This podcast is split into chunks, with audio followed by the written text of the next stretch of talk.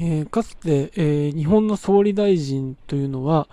えー、国民的にいじられる対象だったように思います。え、例えば昭和において、え、大平首相のあーうであったり、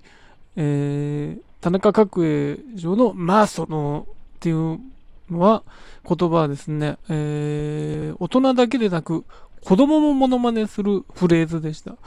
え、つまり、えー、家庭の中にその政治というものが確実に存在し、それをみんなでその口癖を真似して笑っているという光景が当たり前のようにあったわけですね。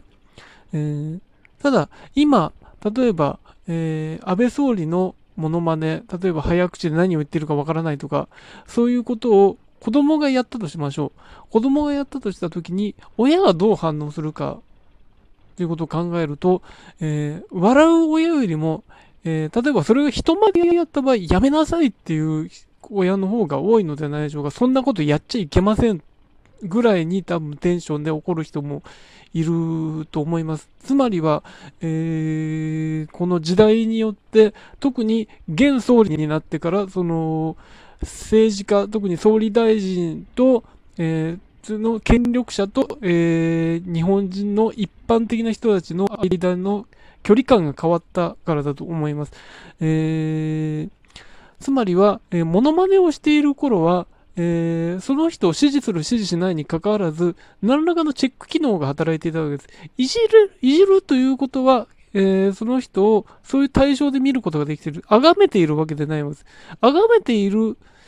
ならば、そのいじれないわけです。えー、つまり、えー、今、安倍総理のものまね、まあ、確かに芸人さんでやってる人はいます。松村さんもやってるし、サンドウィッチマンさんの伊達さんもやっていますけど、えー、一般の人がやることはないわけです。例えば飲み会とかで安倍総理のものまねするでしょうか何か多分、えー、僕も多分勇気がないと思うのは、それによって、あの、強烈に支持している人が怒るんじゃないかという判断が働いて、多分、あ、これはやめとこう、ネタとしてやめとこうっていうことに、たとえ自分がモノマネを完成させたとしてもなると思います。つまりは、何かそういう、えー、権力者に対して強烈に支持する人がいて、だからこそこれはやってはいけませんという、まるで、えー、総理をいじることがタブー視されているような、えー、状況が今生まれていると思うんです。えー、これいつからだろうって本当に思うんですけど、例えば、麻生麻生さんが総理だった頃、小泉さんが総理だった頃はギリギリいじってたような気がします。でも、それが、なんです、いつからか変わっていった。この総理大臣というのは、えー、上に立つ人間であるから、国民が気軽に何か笑いにしてはいけないという空気がどこかで生まれつつある。それは、えー、例えば政治に無関心な人ほどそうなっている傾向があると思います。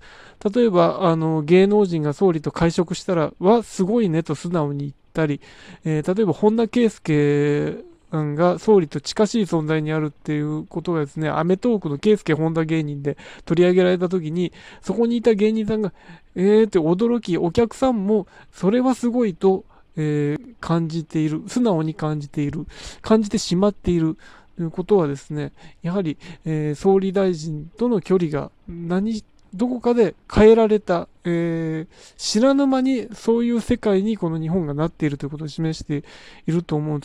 です。えー、なんとなく、えー、自民党を支持する、総理を支持する、えー、いろいろな問題がありつつも他にいないという人が思うのは、何か、その、総理大臣というものを過度に特別視する、えー、空気がこの日本にあるからではないでしょうか。しかし総理というのは本来は、えー、国民の代表に過ぎないのであり、えー、本来の民主主義を考考えるのであれば、いじれる、気軽にモノマネをしたり、例えば漫画に書いていじるような状況、例えば漫画の中にもかつての総理大臣というのは、えー、数多く出てきました。キャラクター化されてもいました。えー、そういうことの方が本当の民主国家だと思うんです。だから、今のその日本のあり方、えー、総理をいじってはいけない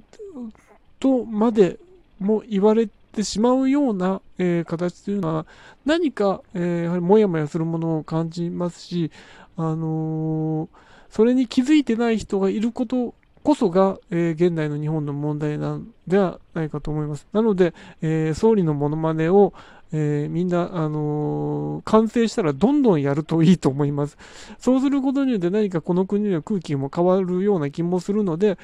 その居酒屋とかでその総理のモノマネがでそこをかしこから聞かれてその何かその偉い人であるという空気が変わることを望んでいます。